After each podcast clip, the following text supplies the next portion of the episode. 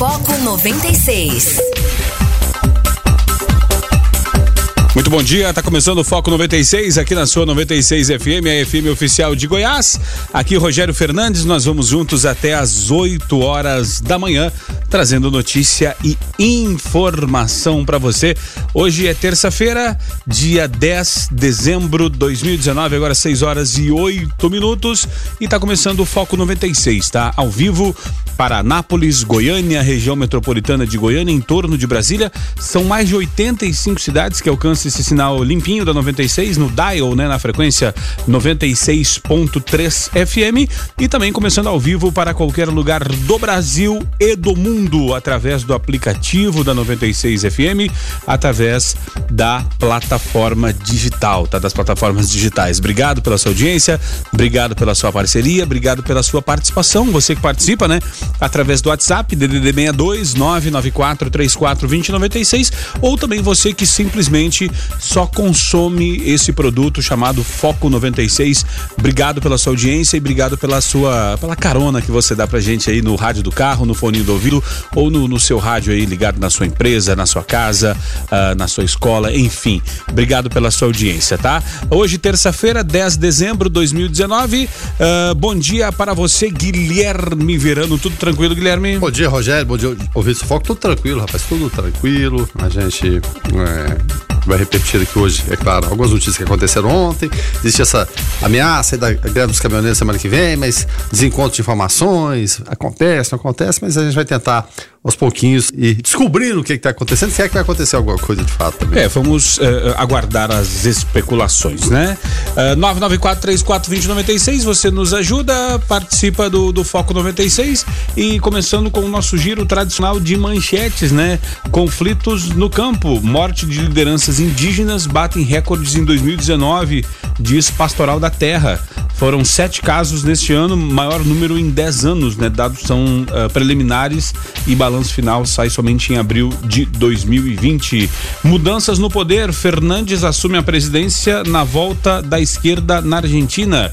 Bolsonaro volta atrás e manda Mourão para posse, né? Uh, protesto, presépio nos Estados Unidos mostra Jesus, Maria e José como imigrantes presos em gaiolas.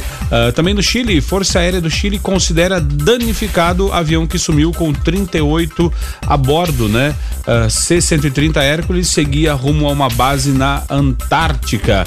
Uh, na política, a comissão do Senado pode votar hoje projeto sobre segunda instância.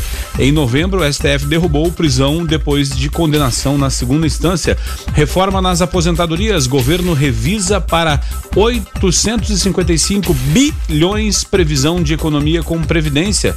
Antes, o valor estimado era de 800 bilhões em 10 anos e chegou a ser um trilhão, enfim, né? Uh, novas regras: governo libera a venda de álcool em descanso de, de caminhões, né? Medida vale para estabelecimentos em perímetro urbano não muda nada, né? O caminhoneiro, se quiser beber, ele vai beber, enfim, e outras cositas mais, né?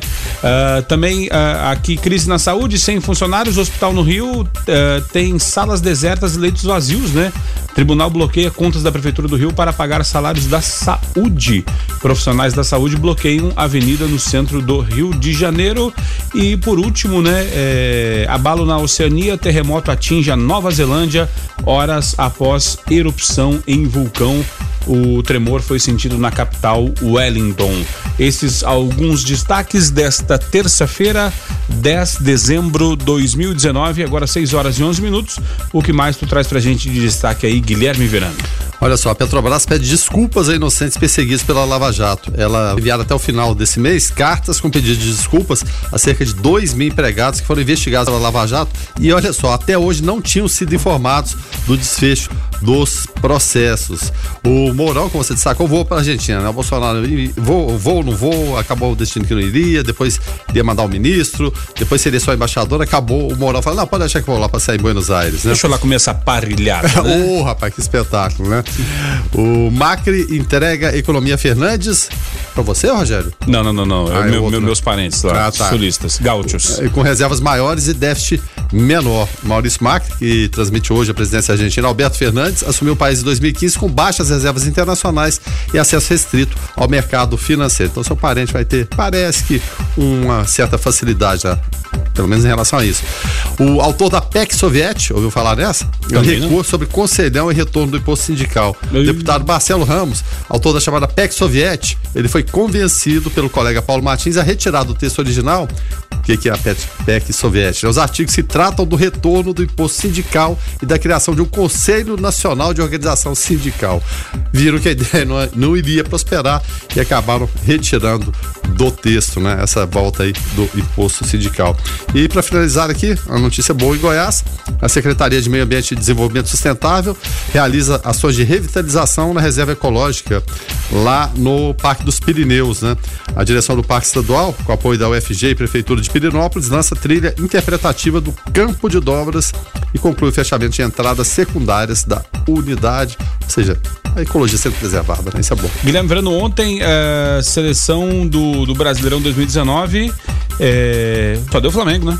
É, só deu Flamengo, né, Rogério? Ele dominou a seleção do Campeonato Brasileiro. No Prêmio Brasileirão, é, é bom lembrar que existem premiações diferentes. A premiação é, do Brasileirão é mais recente, é chancelada pela CBF. Existe o prêmio mais tradicional do futebol brasileiro, esse aí está completando 50 anos, é a bola de prata da revista Placar. Ontem foi em relação, então, ao Prêmio Brasileirão, né? Cerimônia de encerramento oficial da competição. E, e foi no Rio de Janeiro. E o Flamengo, como você disse, emplacou nove nomes no time ideal da competição, além do técnico Jorge Jesus. Equipe ideal do Brasileirão tem do Flamengo, olha só, Rafinha, Rodrigo Caio, pa Pablo Mari, também o Felipe Luiz, Gerson, Everton Ribeiro, Arrascaeta, Bruno Henrique e Gabigol. Do time conhecido, escalado pelo treinador português, apenas o goleiro Diego Alves e o volante Willarão ficaram de fora da formação ideal, mas poderiam, né? É, perfeitamente estar, estar também. As outras duas vagas vieram do Paraná. O goleiro Santos e o meio-campista Bruno Guimarães são do Atlético Paranaense. Destaques também na campanha do título da Copa do Brasil.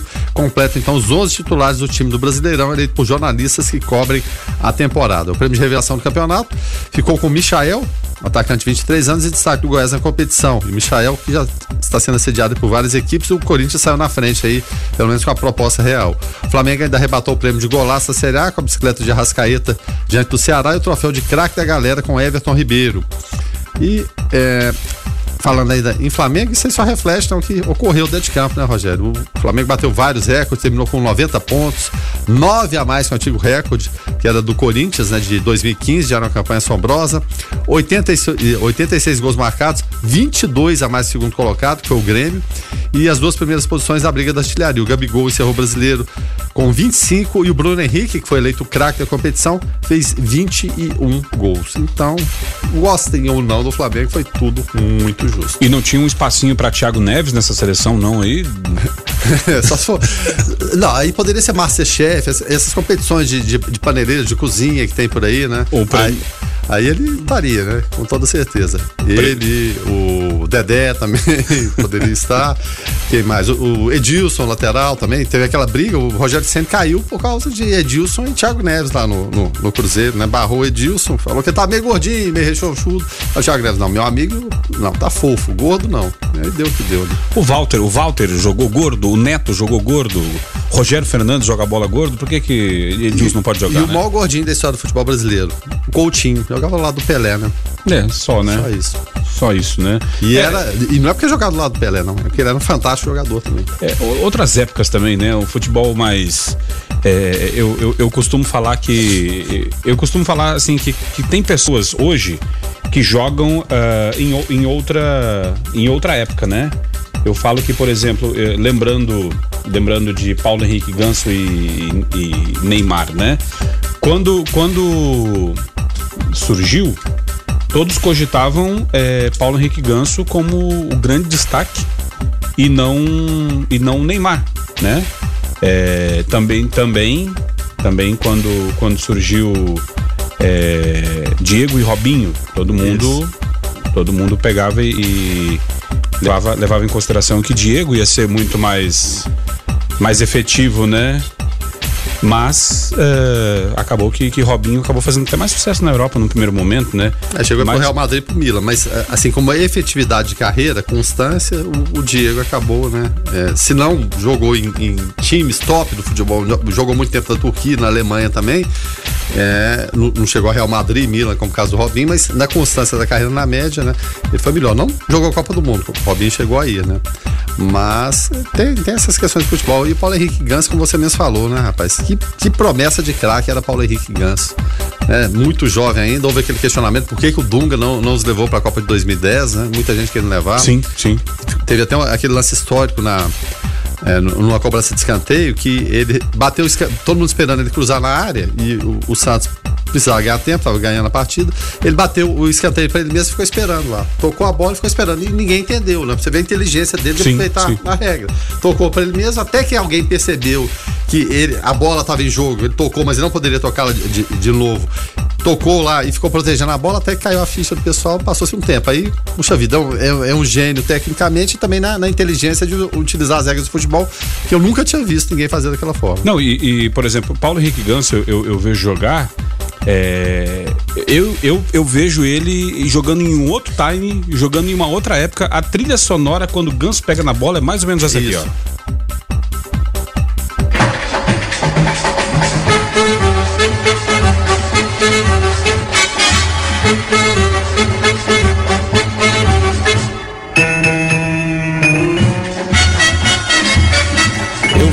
Paulo Henrique Gans pegando na bola, Guilherme Verano, eu lembro da música. É como se, eu vejo como se ele estivesse jogando uh, em outra década. Isso, nos anos 60 ou 70. E essa música, né, na, na, é, é na cabeça do samba. Sim, sim, justamente.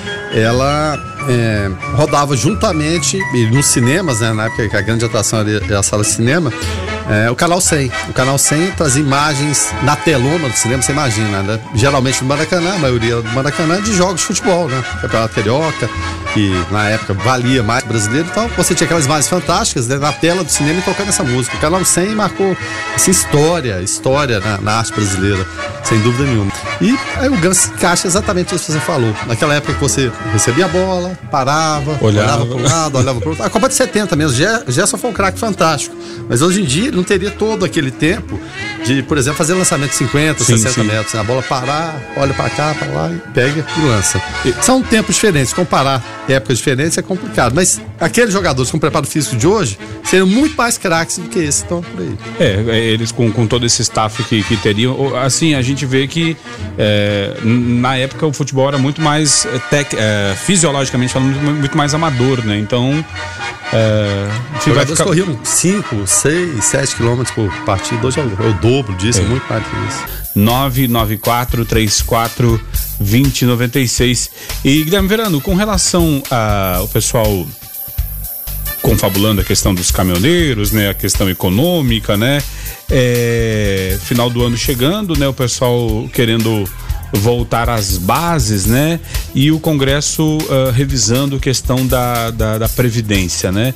Esse final de ano ainda dá tempo de, politicamente falando, é, ter termos uh, algumas mudanças ou é aquele ou, ou, o pessoal vai só dar aquela cozinhada no galo esperando uh, o momento aí de voltar à normalidade a agenda política?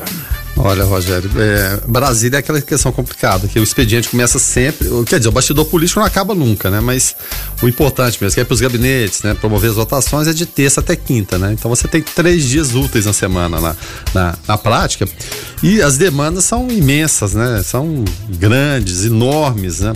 E uma que a gente esperava que fosse, assim, ser, ser, muito demorada, não, não fosse acontecer, caminhou e caminhou até bem, né? Em relação à reforma da Previdência, claro, com problemas daqui, dali, demandas de um, de outro. O fato é que alguma coisa foi aprovada. Você até citava aí em, na, na, na, questão de economia de gastos, até aumentou essa expectativa.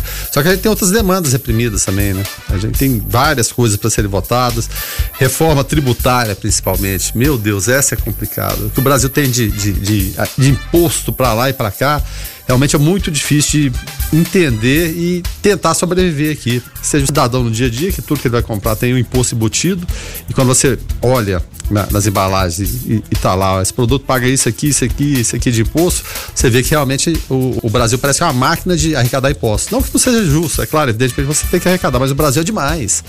Aí você pega e olha, cheque especial também nas alturas. Também cartão de crédito. Agora o governo estabeleceu um teto em relação a isso. Eu, eu vi até uma pesquisa semana passada que as instituições bancárias que mais lucram no mundo, né? E acho que não, não tinha dúvida nenhuma, são as brasileiras. Sim. São as brasileiras, hum, assim, mas disparado, lá na, na ponta. Então, quer dizer, até quando a gente vai ver dessa forma? E o que suga da, da economia do Brasil? Acaba, né? Destrói. É uma política de pagar juro. Quem tem muito dinheiro ganha muito dinheiro, quem não tem vive de pagar juros e, vive enrolado. Então são, são várias pautas que tem, econômicas, políticas, que tem que caminhar e muitas vezes elas caminham ao sabor da circunstância política. Agora está pairando a questão da greve dos caminhoneiros. Então, todo mundo, nossa, pode acontecer a greve dos caminhoneiros semana que vem. Então, vou ficar preocupado com aquilo ali e certas questões vão, passar, vão passando batidas. O Rodrigo Maia, e a gente falava semana passada também, ele até para agilizar todo, todas a, a, a, as pendengas que tem, que eles têm que analisar, e não cabe aqui nem a gente citar, são tantas, ele agendou para segunda-feira. Não, segunda-feira a gente começa a trabalhar. Aí, ó, cadê o Rodrigo Baia? Não, faltou, não, não, apareceu aqui também. Então, dessa forma foi difícil. O Brasil tem sempre essa tendência. Aí vem a virada do ano, é claro, tem, um, tem todo o recesso, recesso do judiciário que é imenso também, enorme, né? De dois meses, se não me engano. Ah, aí vem o que? Carnaval. Não, depois do carnaval a gente vê isso aí. aí janeiro, fevereiro e tal, vamos, vamos, vamos empurrando aí. Então, enquanto a gente viver dessa forma de pouco trabalho, muita enrolação, empurrar muito para frente, em relação a políticos, que são, em última instância, quem, quem decide certos parâmetros de como a gente vai ver aqui embaixo, as coisas realmente ficam caminhando a passo muito lento. E o mundo está caminhando muito mais rápido que o Brasil. O Brasil tem certas situações que são remetem ao século passado, quase que ao século XIX. Então, várias, várias vezes o bonde da história passa aqui na, na, na, frente do Brasil e a coisa não acontece, principalmente em relação à educação. Enquanto a gente não investir de fato naquele que pode mudar a, a, a vida da criança, que é o professor, né? É claro, os pais em casa também da mesma forma, mas investir no professor, ele ganhar um salário decente, ter as condições adequadas, né, para fornecer e para formar aquela criança lá, a coisa realmente vai ser difícil de caminhar. E outra coisa, a tecnologia está avançando muito rápido. O Brasil está ficando para trás, para trás, para trás, para trás. Alguns índices melhoraram, mas a gente vê situações aí que, né, não mudam. Entra ano, sai ano, entra década, sai década. E o Brasil é sempre o país, mais uma década perdida. A gente já vai encerrar mais uma, né? Logo, logo. Será mais uma década perdida, mais uma oportunidade, mais uma, uma geração, ou início ou fim de geração que vai indo embora sem produzir o que ela efetivamente teria de potencial? Fica a grande interrogação. Agora, uh, falando em sugar, né? O Guilherme Brando falava em sugar uh, situações. Uh, lembrei aqui de Marco Feliciano, né? É, é, é, é, o rei das redes sociais. Né? Isso, justamente. Marco Feliciano, e que foi expulso pelo Podemos, tá? O Podemos expulsou o deputado Marco Feliciano. A decisão foi tomada pelo comando da legenda de São Paulo, né? Por oito votos a zero foi comunicado ao parlamentar pelo presidente estadual do Podemos, Mário Covas Neto, ou Covinhas, né? A denúncia uh, que originou a expulsão de Feliciano cita uma série de acusações, entre elas estão os gastos de, pasmem, 157 mil reais referentes a um tratamento odontológico reembolsado pela Câmara caso revelado em agosto pelo, pelo, pelo Estado, né? Pelo Estadão. Uh, nós repercutimos aqui também. E já passou da hora, né? E sabe que sabe o que é o mais chato? Porque é um, é um líder religioso, né? É um líder religioso, é, evangélico, é, foi, foi aí um dos, dos entusiastas aí de, de Jair Bolsonaro na campanha e fazendo feiura, né? Fazendo feiura e, sendo expulso do partido, né? Desnecessário, né? E eu fico pensando que estado de situação tava a boca dele, né, rapaz? É, 157 mil, né? É, porque ficava mais barato ele comprar bailarina, né? É. Aí todo mundo pensa, mas o que é bailarina, né? É, é a popular ditadura, né? É, bom, bom, enfim, né? não, não, deixa, não, deixa quieto. Mas, mas, a reação dele, né? Fosse, ele emitiu a nota oficial, né? Emitiu uma nota oficial e disse que, primeiro, ser expulso um partido por apoiar o presidente Bolsonaro é para mim motivo de orgulho. Por isso aceita a decisão. Então, questionou. Segundo, saliente se tratou de um processo de exceção, onde sequer fui intimado a me defender. Terceiro, os motivos elencados pelo partido para me expulsar são todos mentirosos, tá bom? Afinal, se fosse verdade, seriam que, me, que expulsar quase todos os deputados federais, pois, como eu, pediram à Câmara ressarcimento de gastos em saúde. E, e, a gente fica vendo a situação nossa do SUS, a gente fica vendo os parlamentares com um plano de saúde vitalício, né? Pois é. Vitalício. O único que recusou esse plano de saúde eh, vitalício que eu tenho, notícia, depois me corrija se eu estiver errado, foi o Regufo lá, lá, lá do Centro Federal. Ah, mas é, é o direito inerente ao cargo. Ótimo, sem dúvida nenhuma, né? Mas vitalício, bom, enfim, né? É, Depois ele afirma que jamais cometeu qualquer irregularidade na vida pública. Né? Essa aqui é de, de, de praxe, né? E por fim, ele deixa claro que tudo isso é a trama do presidente estadual do Podemos. O Mário Covas Neto colocou o partido a reboque dos interesses seu parente Bruno Covas. Aí assina, né? Dakar, Senegal, em 9 de dezembro de 2019.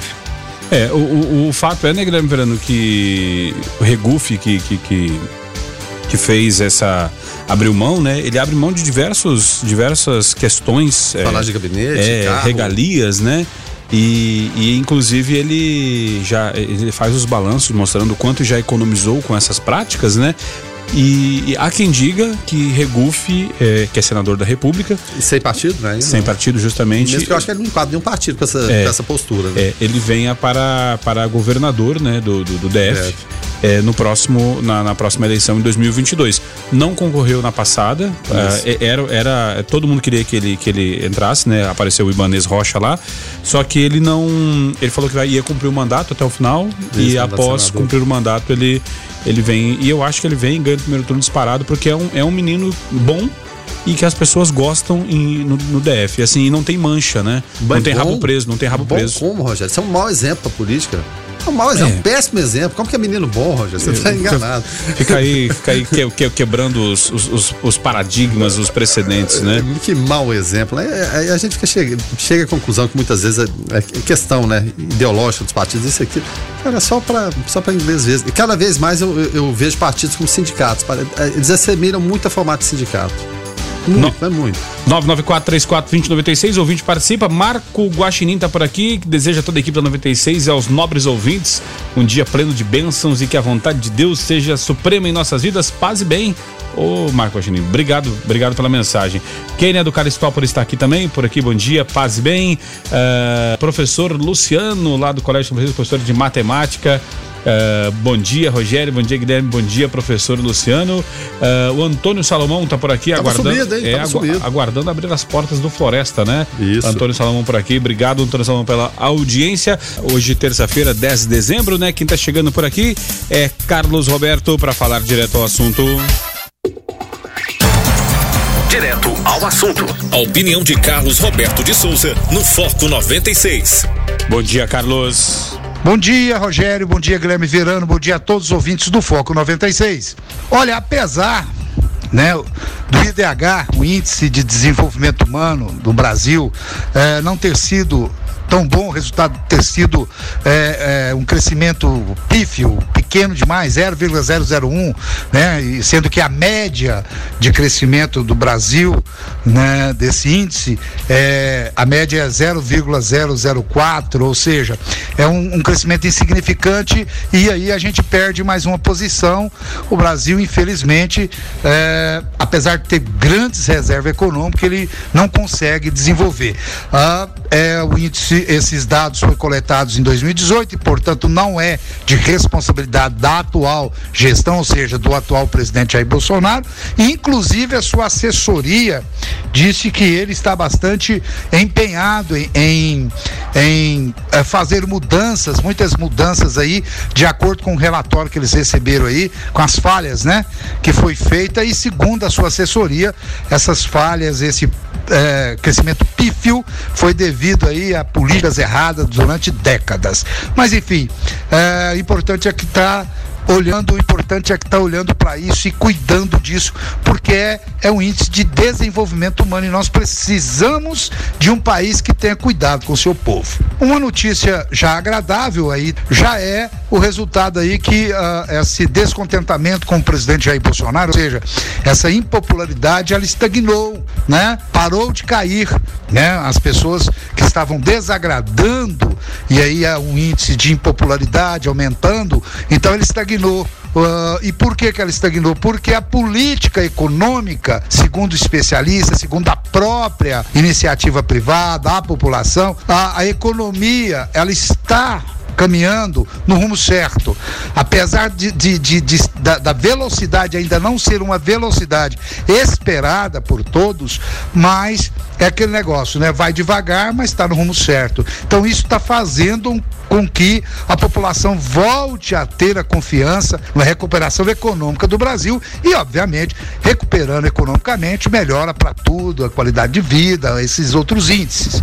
Então, isso é uma boa notícia, mostra que o Brasil está caminhando e a passos lentos, mas caminhando uh, para uma luz no final do túnel.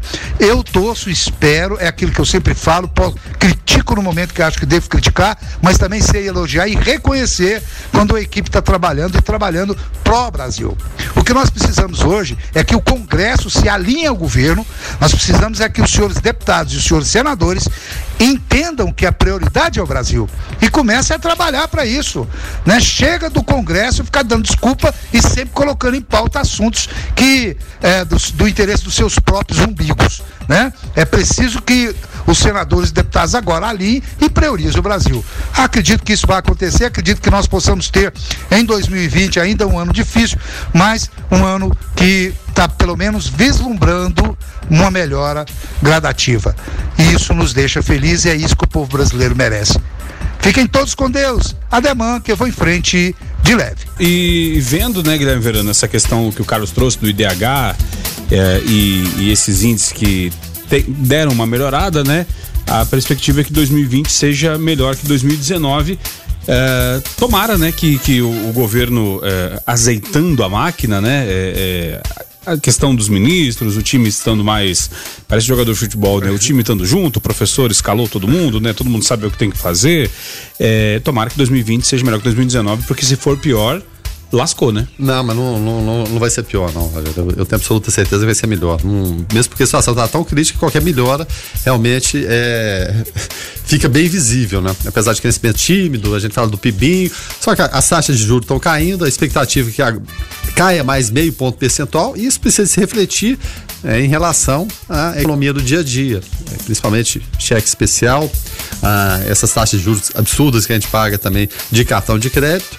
Então, a coisa começar a andar, a gente investir em produção e não somente em especulação. Em relação ao IDH, é, o que a gente lamenta em relação ao Brasil, e, e, e como o Carlos falou, são, são números anteriores né, ao governo Jair Bolsonaro, é que vizinhos nossos que estão em, em, crise financeira muito pior que a nossa, que é o caso da Argentina, e tem vários anos que a Argentina se arrasta na crise financeira, tem índices melhores que, o, que, que os do Brasil. Tem muita gente que até contesta determinados índices, mas é, é, claro, o Brasil não vai muito bem nesse quesito.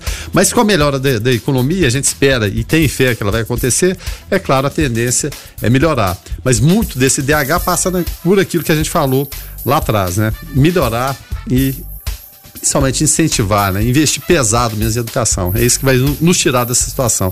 Melhorando a educação, os outros níveis vão a reboque praticamente. 994-34-2096, você nos ajuda a fazer o, o foco de hoje. Uh, Luiz Fernando falando: olha, uh, que partido quer um político honesto e contra regalias como Regufe? Uh, vai ter que fundar o próprio partido. Olha aí, ó, abriu, abriu um presidente para mais um. É, pois é, o Brasil já tem mais de 30. E, e muita gente tem a percepção, por exemplo, oh, os Estados Unidos, todo mundo só cita partido é, republicano e democrata, só tem dois partidos. Não, os Estados Unidos também tem dezenas de partidos. Tem até partido da maconha lá, para você ter ideia. e pode procurar que tem, de fato. Só que para você efetivamente ser relevante, você tem que ter a representatividade. Né? No Brasil, não. Cria esse partido para o quê? Para pegar verba partidária e depois alugar o horário de TV, espaço de TV. Uh, Luiz Fernando Guilherme Verano fala que, olha, hoje é aniversário da minha querida Londrina, 85 anos. Uh, Londrina é uma grande cidade do, do, norte do Paraná, junto com Maringá, as duas maiores. Uh, e, a, e, um, e o é, é, reduto né, comercial, político e de Carlos Massa, o Ratinho, que nasceu em Minas Gerais, mas fez fortuna, carreira e sucesso uh, no norte do Paraná, Londrina. Isso mostra, né, Verano, que o nosso lugar é onde estão as oportunidades, né? exatamente. Virou é, também é, moradia de Galvão Bueno, né? Sim, Galvão sim, Bueno também se mudou para Londrina. Cidade bonita, de avenidas largas, né? Hoje também, 10 de dezembro, uh, aniversário de Floriano Peixoto, olha, uh, ator brasileiro. Ah, Luci... que era o Marechal, é, o presidente. Não, não. Luciana, Luciana Vendramini, atriz brasileira, né? Evandro Santos, humorista, aquele que era do, do Pânico. também foi o nascimento de Clarice Lispector, né? Escritora brasileira, que faleceu em 77. também em 2006 faleceu Augusto Pinochet. Eva Todor, atriz brasileira. E olha, olha que interessante, Guilherme Hoje é Dia Internacional dos Direitos Humanos, né, adotado pela Assembleia Geral da ONU, Dia do Sociólogo e Dia do Palhaço. Não, você vê, todo dia é dia de alguma coisa, é. coisas relevantes e importantes, direitos humanos principalmente. É como são achei desprezados. Que, achei que ia falar do palhaço. É, não, também, né? Não, o, o, palhaço é um direito da criança, né? Justamente. É, fazer brincadeira, se divertir, e muitas vezes por conta de falta de direitos humanos, as crianças não podem nem se divertir. A gente, em determinadas situações, principalmente em países subdesenvolvidos, a gente estava falando de IDH agora há pouco. Se o Brasil tá terrível, tá ruim, você imagina em outras nações né, que tem guerra Imagina civil. na Nicarágua, na Venezuela. É, a gente pega a América Central, pega a África, pega o próprio Oriente Médio também, onde existe muito dinheiro e poucos direitos. A gente estava falando de direitos humanos. Sim.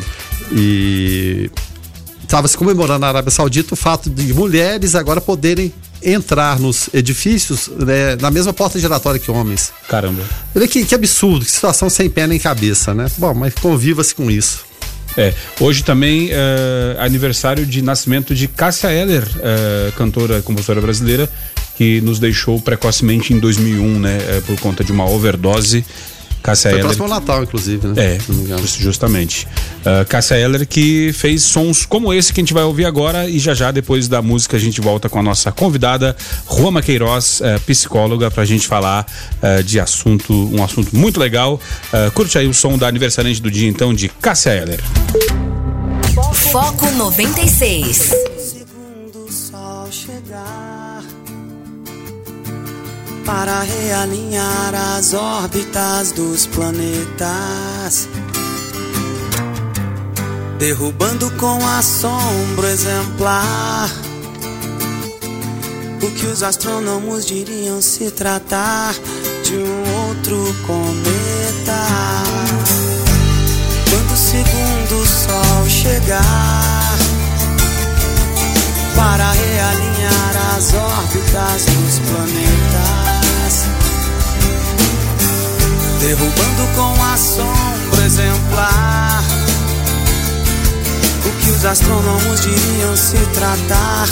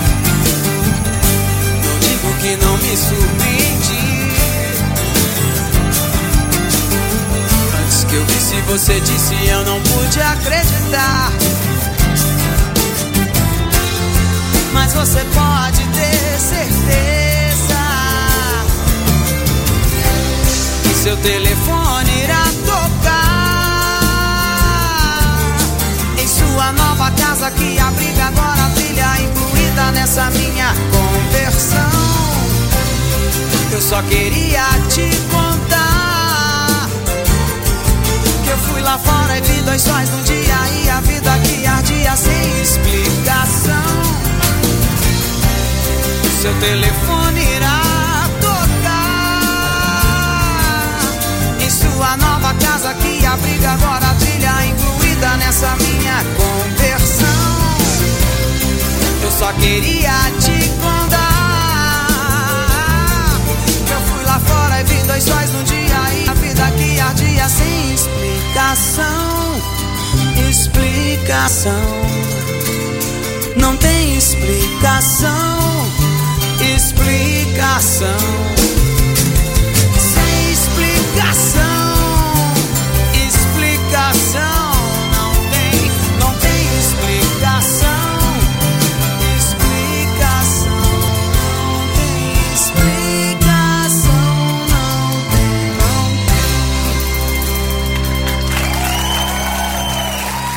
A música da, da Se Tivesse Entre Nós, né? Aniversariante Cássia Eller, né? Que faleceu com 39 anos. É, agora estamos recebendo a nossa convidada dessa segunda hora, Ruama Queiroz. Ah, ela é psicóloga, palestrante, atuação com psicologia hospitalar e clínica no atendimento a crianças, adolescentes, adultos e casais, tá? Ah, o tema ah, é luto infantil, como lidar com esse luto, né? O período do luto jamais será fácil, né, de atravessar, né?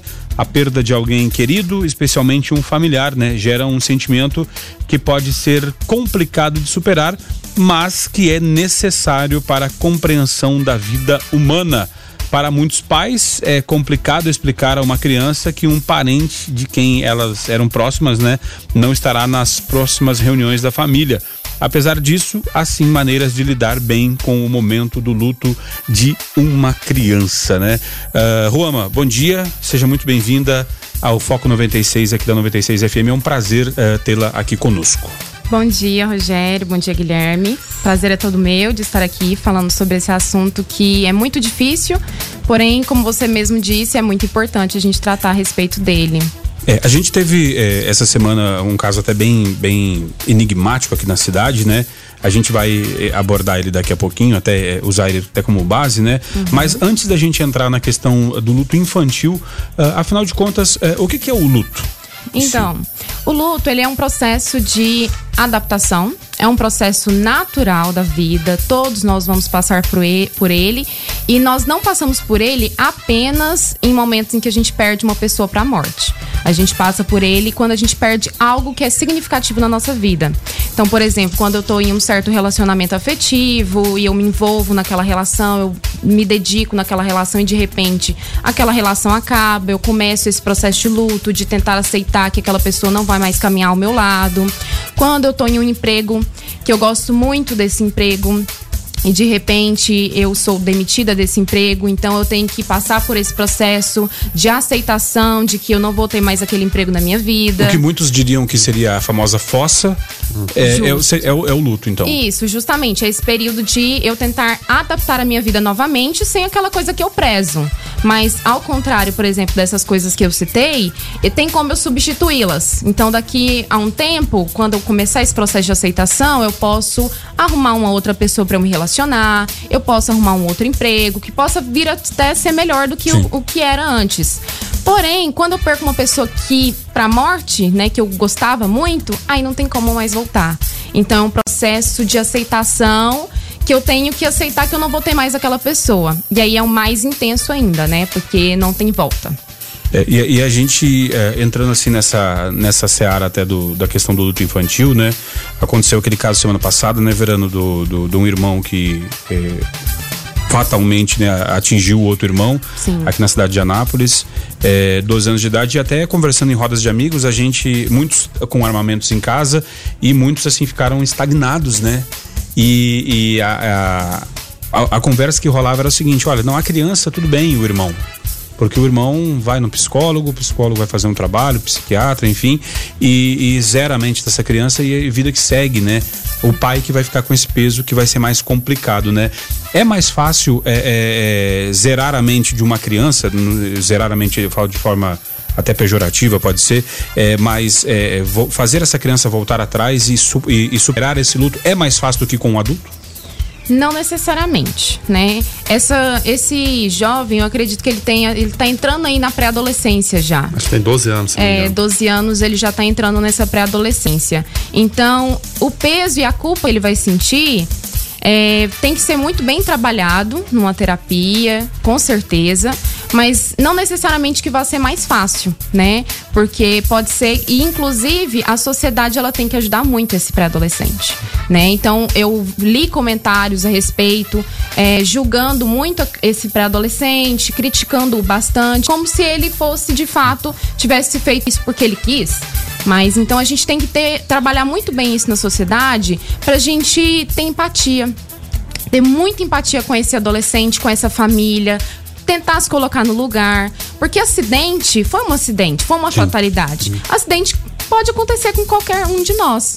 Poderia, foi com uma arma, mas poderia ter sido com uma faca, que todos nós temos em casa, Sim. na cozinha. Então a gente tem que primeiro trabalhar isso muito bem em sociedade. A gente tem que sempre se colocar no lugar da pessoa, se colocar no lugar desse adolescente, dessa mãe que tá sofrendo bastante, desse pai, dessa família. Então a gente tem que trabalhar muito bem isso na sociedade também, porque a gente, por exemplo, esse jovem vai pra terapia, é muito bem trabalhado lá, mas ele convive em sociedade. E como que as crianças e os amigos e os colegas vão, vão lidar e conviver com ele? Né? Vão criticá-lo? Como que vai ser? Até em relação a esse tribunal aberto que virou rede social. Justo. Como você falou, quando, quando a gente trouxe esse assunto aqui na semana passada, a, a primeira preocupação nossa foi exatamente essa que você falou: não julgar, tentar se colocar na situação do outro. Não é momento de, de fazer julgamento, de execrar, mas parece que as pessoas não, não, não têm dó nenhuma. Vai pra internet, uns até defendem, é normal que defendam, mas os outros, quando querem falar mal e, e pegam pesado, é uma coisa terrível. Então, como você falou, aí prepara-se, pegando esse, esse caso, mas de repente, quando você vem para para a vida, pro convívio do dia a dia, não tem outra forma, você vai ter que encarar isso. E você vê muita maldade né, né, na- nas redes sociais, no- nos pré-julgamentos, os tribunais se abrem assim, de hora para outra de inquisição e tá condenado e pronto. Sim, é bem desse jeito mesmo. E como eu tava falando antes, não vai ser muito mais fácil para esse Não. adolescente. Ainda mais hoje talvez seja até mais difícil por conta disso do que se fosse há décadas Isso. atrás, quando não existia a internet. Com certeza. E a mãe e os pais vão ter que lidar, além de lidar com a perda do filho que eles perderam, vão ter que lidar com esse luto desse, desse jovem, com esse sentimento de culpa. Então, é muita coisa para eles também estarem administrando. Mas não é impossível. A família, inclusive, tem que ir para terapia. Não adianta só o adolescente ir, a família também não, não trabalhar esse processo muito bem também. Porque é uma situação realmente muito difícil. Foco 96. 96. Segue por aqui o Foco 96, na sua 96 FM, a FM oficial de Goiás. O ouvinte participa através do 994-34-2096. Carivaldo de Castro está por aqui é, comentando o assunto da- do finalzinho da primeira hora. Vamos ouvir. Bom dia, amigo da 96 do Foco, é, Carivaldo de Castro. É, bom dia, novamente. É, em relação às perspectivas que o Guilherme comentou boas né, para 2020, sequência, no tocante, né, que ele mencionou muito bem a educação, será que ele vê possibilidade de, no governo Bolsonaro, com um ministro como o que está lá agora, né, dar prioridade para a educação? Guilherme Verano, é, Carivaldo falou do- dos índices do, do- do IDH, né? E perguntando, será que com é, o nosso ministro Trapalhão, Abraão Entraub, né? É, será, é, vis- será que há, como vislumbrar uma, uma melhora na educação do país? Olha, Carivaldo, é difícil, eu, eu concordo com você, realmente, né? Porque a promessa do governo Jair Bolsonaro seria o quê? Colocar pessoas técnicas. Não vou julgar aqui a, a qualidade técnica ou não dele, né? Mas parece que ele não tem muito bom senso, né? A gente viu várias nomeações de, de institutos importantes, Funarte, os Rubidos, os Palmares com gente que parece que maluca, né? Sem nem cabeça. A Ué, gente fica imaginando- a, a questão da, da, da- Isso, ia falar da Funarte Da mesmo, Funarte. né? O, o cidadão lá que fala que o rock é, leva ao aborto, É, é ao aquela- satanismo. É aquelas maluquices, né? Será que, Porque- ele nunca, será que ele nunca ouviu funk? Exatamente. Aí como você vai melhorar com pessoas desse naipe? Porque se criticava muito o quê? Aparelhamento de esquerda nesses órgãos institutos. Agora aparelhamento de direita. A gente não precisa de aparelhamento nem de um lado nem de outro. É A Dante, de- Mon- Dante Montalvani, o nome do Isso, a gente precisa de gente competente para levar adiante o maior desafio do Brasil, que é, que é a educação.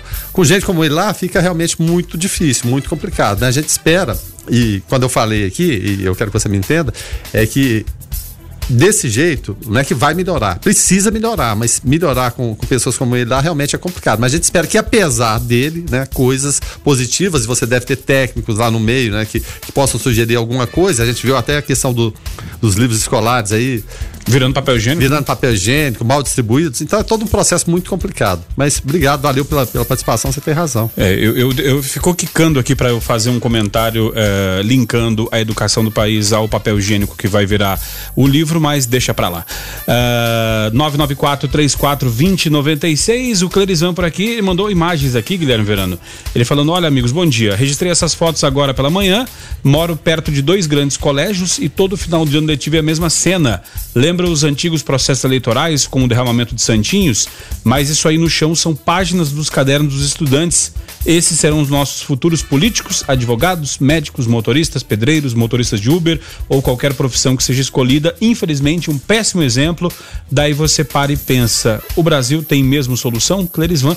Engraçado, né? Que se ele não tiver junto com o Carisvaldo de Castro, os dois preocupados com o futuro do país é, e com a questão educacional, né? E a gente vê o pessoal sujando o chão, emporcalhando assim, dá até vontade de ir lá e dar um puxão de orelha, né? Nesses estudantes. Ah, mas se dá vontade, né? Porque a gente está falando da, da, ponta da educação formal, do colégio. Só que Sim. isso aqui não é, não é questão que é para ser aprendida no colégio, não é para ser aprendida em casa, não jogar papel no chão nunca, né? Então, em algum momento, o papai e a mamãe viram a criança jogar naquele papel, o papai e a mamãe jogaram o papel também pelo, pelo vidro do carro e deram esse exemplo. Por quê, né? Não tem lógica, né? Que, que, tipo de estudante vai ser esse? Que tipo de profissional vai ser esse que pega, consegue ali, ah, momento de desabafo e tal, tá acabando o ano rasgar o, os cadernos, é com raiva do caderno, né? Porque tem estudante que parece que tem raiva do caderno, né?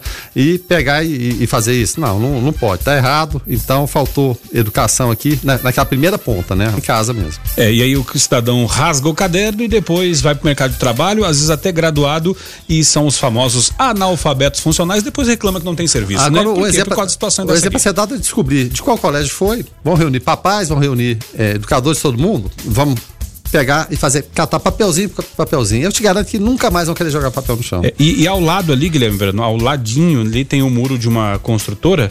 Uh, que inclusive é, é a que eu comprei até um imóvel dela e é interessante é, uma coisa que me chamou a atenção que os muros desta desses empreendimentos dessa construtora não são pichados e aí eu fiquei impressionado, porque é um murão grande, né? Serve como um baita de um painel para pichadores, né? Que gostam de emporcalhar também as, as e, construções. E, e falam que é arte. Né? É, aí o que que acontece? Aí eles vão e... É, mas a técnica é muito interessante, eles colocam uma placa e falam assim, ó, senhor, atenção, senhor pichador, hum ao final de todo mês que esse muro tiver sem pichação, a empresa doará cestas básicas às instituições de caridade da cidade.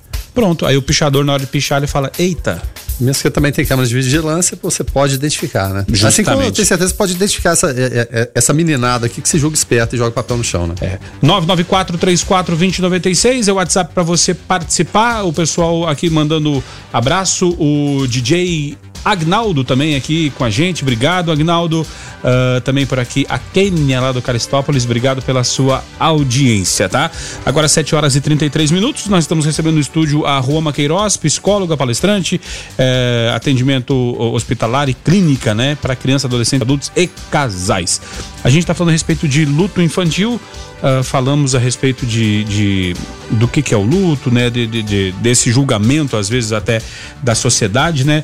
Mas, Roma, é, a gente até quando, quando, quando entra nessa questão de, de, de velório, de, de, de, morte, né? Um, um, medo dos pais, às vezes, é ficar pensando: levo ou não levo a criança para o velório, para o cemitério? É um momento difícil, de dor para a família. É, afinal de contas, levar ou não levar? Então, não posso falar nem que sim, nem que não. Depende. Depende a resposta. Por quê? Depende da criança, da faixa etária, do que, da forma como ela entendeu esse processo de morte da pessoa da qual ela gostava bastante. Então, é importante que os pais expliquem muito bem para essa criança o que que aconteceu, né? O processo de morte, quem morreu, explicar, né? Usando algumas metáforas, mas assim, para explicação e não usar absolutamente elas e explicar o que é um velório, o que, que acontece no velório, como que acontece, como que é organizado, o que, que as pessoas fazem ali. Até para a criança não chegar lá deslocada, né? Justamente. E perguntar para a criança. Isso é fundamental. Perguntar para a criança depois de toda essa explicação, perguntar: "Você quer ir?" Né? O que, que você acha? Você quer ir lá se despedir? Esses momentos de despedida, o velório e tudo mais, é muito importante para nós, seres humanos, né? O que, que é o velório? O velório nada mais é para nós que estamos vivos, porque Sim. a pessoa que no- Já- já foi. ela já foi. Então o velório é uma cerimônia para nós, né? Pra gente se despedir. A gente, nós seres humanos, a gente tem essa necessidade de colocar um ponto final nas coisas, né? E ter esse sentimento realmente de despedida, fui lá, me despedi dessa pessoa. E para as crianças isso é muito importante também. Então é importante a gente ensinar isso para elas, para elas terem esse sentimento de conforto também. Mas aí é importante você explicar o que, que vai acontecer, o que, que ela vai chegar lá e o que, que ela vai ver. E se ela quer ir. E também levar, mas também não deixar ela lá solta, né? É importante também a família perceber alguém que tá muito bem estruturado, assim, digamos, porque a família nesse momento de morte também tá muito fragilizada.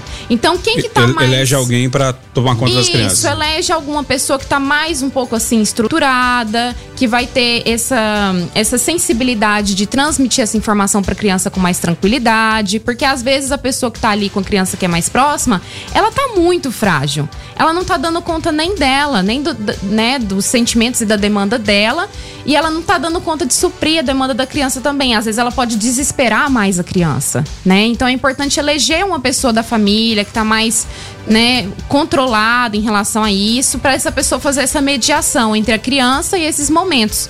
Fazer levar a criança, estar ali com ela e já sair com ela, também não deixá-la ali o tempo todo. Isso é muito importante. Eu, eu, eu, engraçado que instintivamente eu uso essa técnica semelhante à que a Rua Maroça aqui agora. É, eu, eu, eu, eu passei por vários velórios agora nos últimos tempos, né? E eu elejo dois momentos críticos do velório, né? A chegada do caixão e o momento do enterro, né? Que são dois momentos. O, o, o, mei- o intervalo entre essas duas partes, é, às vezes é até. é, fica um clima até mais leve. O pessoal até conta piada, ri, lembra, lembra de histórias engraçadas da pessoa, né? Sim. Fica aquele momento assim, como se a pessoa estivesse ali, é, viva, né? É, como se fosse uma reunião normal, mas a- a- a- o momento da chegada do corpo e do, do enterro que são críticos.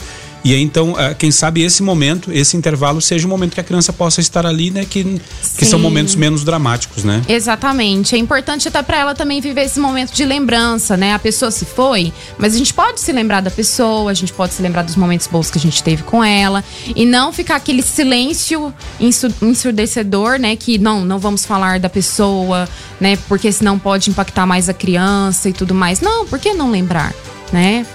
E, e até um detalhe, assim, que mudou de décadas. a- a- atrás da tradição, o que que era? Velórios dentro de casa, das residências das pessoas. E ali o ambiente ficava muito mais complicado, porque em última instância todo mundo mora ali, é, às vezes a casa era pequena e ficava aquele amontoado de gente, ficava um- um- uma situação complicada. É claro, a coisa vai, vai evoluindo, hoje a gente tem as, as salas de velórios confortáveis, e tem, tem isso tudo. Essa, essa questão do, do ambiente a- influencia muito, que era fazer o velório dentro da casa, muitas vezes a, casa ficava marcada, a criança se lembrava daquilo ali, puxa vida, tô na sala, de repente eu tô, tô, tô, tô jantando, almoçando, é a sala que tava o caixão do vovô da vovó, por exemplo.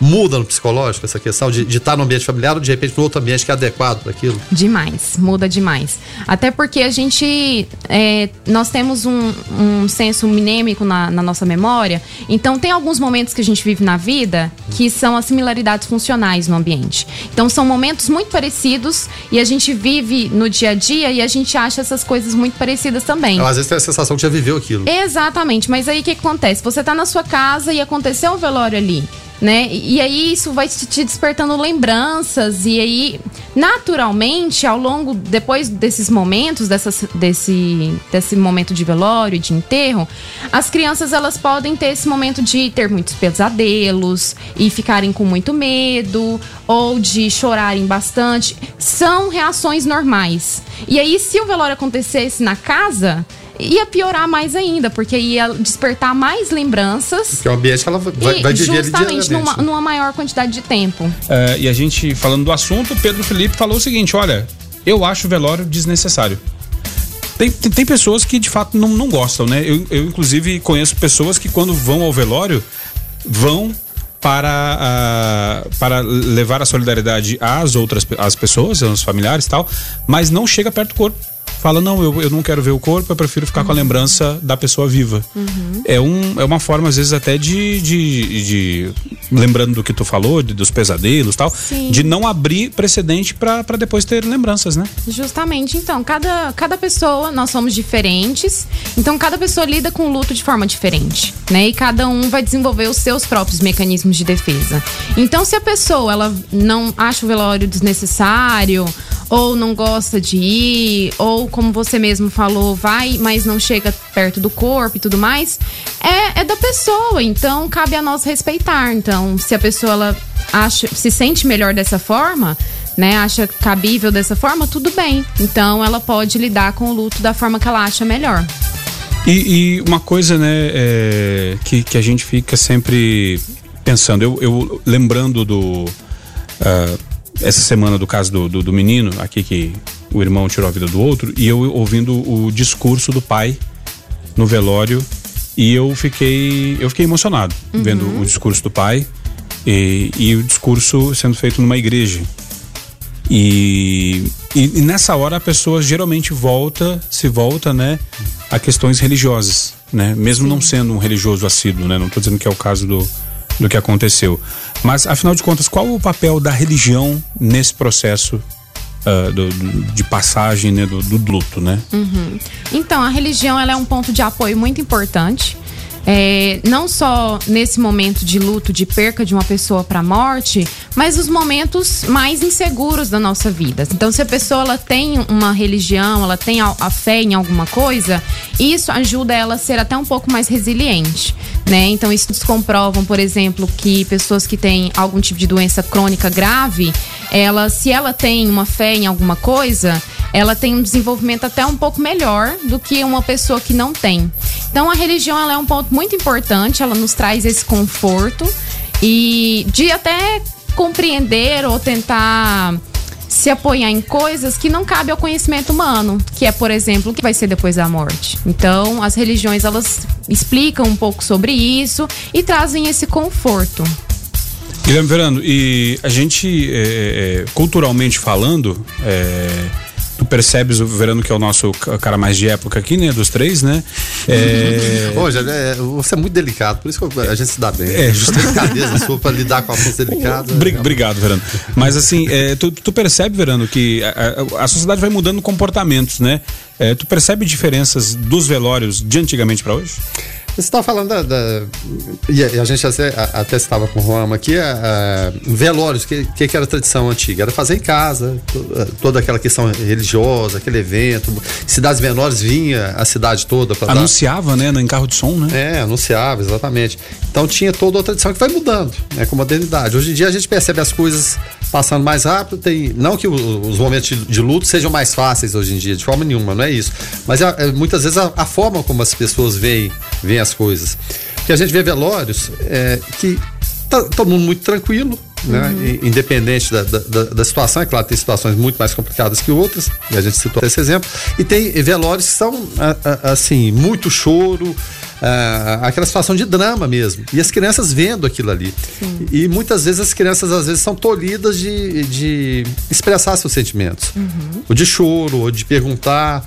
É, é importante deixar a criança também, quer chorar, chora, quer extravasar, é, extravasa. Mesmo porque o adulto faz isso também. Sim, muito importante. Isso é muito importante. Porque o que, que acontece? Quando você tá administrando suas emoções, querendo ou não, você acaba oferecendo um modelo comportamental para a criança de como ela deve lidar com as emoções dela.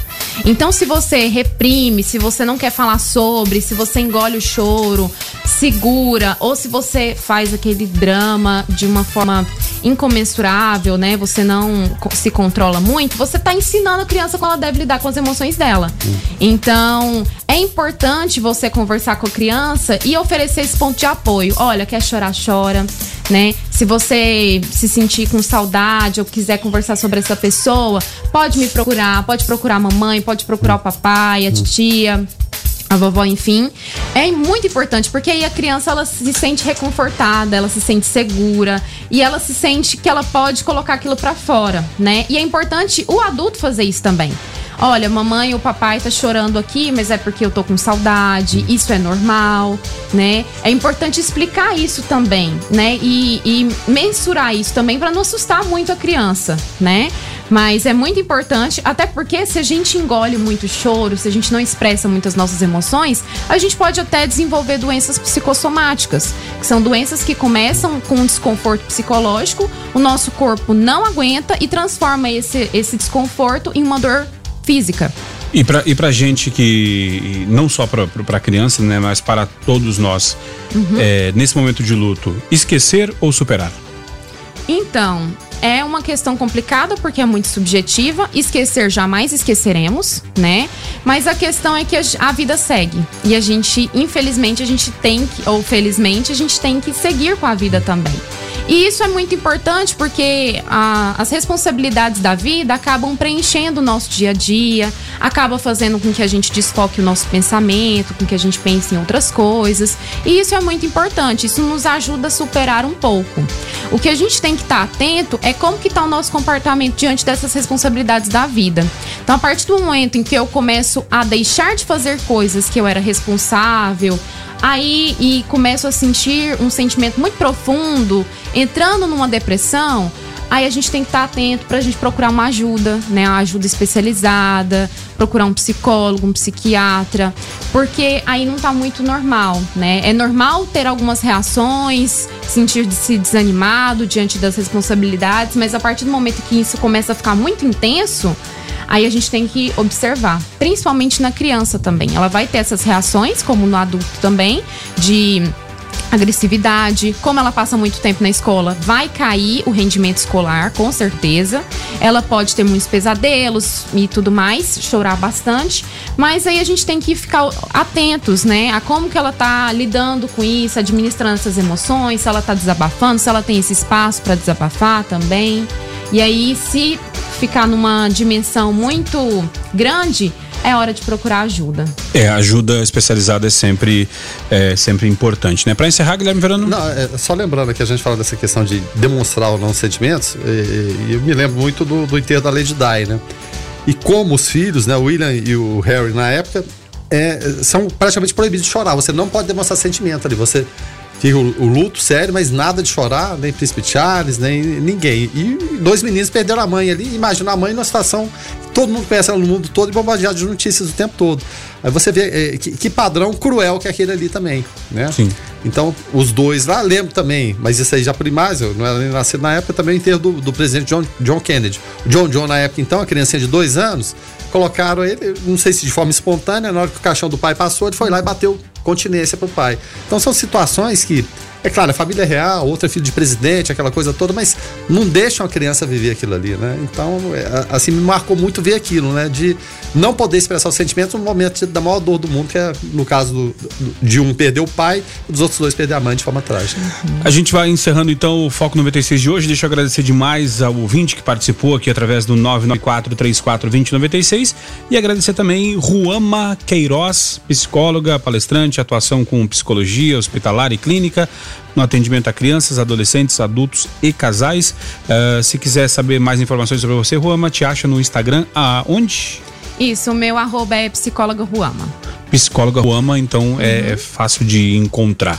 Ruama, obrigado uh, pela tua participação aqui, muito legal o bate-papo e até uma próxima oportunidade. Ah, eu que agradeço, muito obrigada. Gostaria de parabenizar a rádio por trazer esse assunto tão importante, né? Muito difícil, geralmente a gente se esquiva muito desse assunto. Pesado, pesado. Isso, mas é muito importante a gente trabalhar isso, sobre isso, até porque se a gente começar a trabalhar e conversar isso com as nossas crianças, com certeza a gente vai estar tá criando adultos que vão ter mais inteligência emocional para saber administrar as perdas da vida. Tá certo, então. Tá uh, Guilherme Verano, até amanhã. Até amanhã, então. Obrigado mais uma vez a participação da, da, da Ruama. É um assunto delicado, mas a gente, é, é, como ela mesma disse, é necessário tocar. E principalmente ao ouvinte do Foco, que interage sempre com a gente. É chamado a participar e sempre participe. Isso é muito bacana. Tá certo, então. O Foco vai ficando por aqui, então, com trabalhos técnicos e apresentação de Rogério Fernandes. O Foco tem a produção de Lucas Almeida e Weber Witt, uh, comentários de Guilherme Verano, a coordenação artística do Francisco Alves Pereira, o Chicão, a direção comercial de Carlos Roberto de Souza, direção geral de Vitor Almeida França. Eu volto às 5 da tarde no Observatório e na sequência você fica com David Emerson, o DW, no Hits 96. Fiquem Fiquem todos com Deus, paz e bem.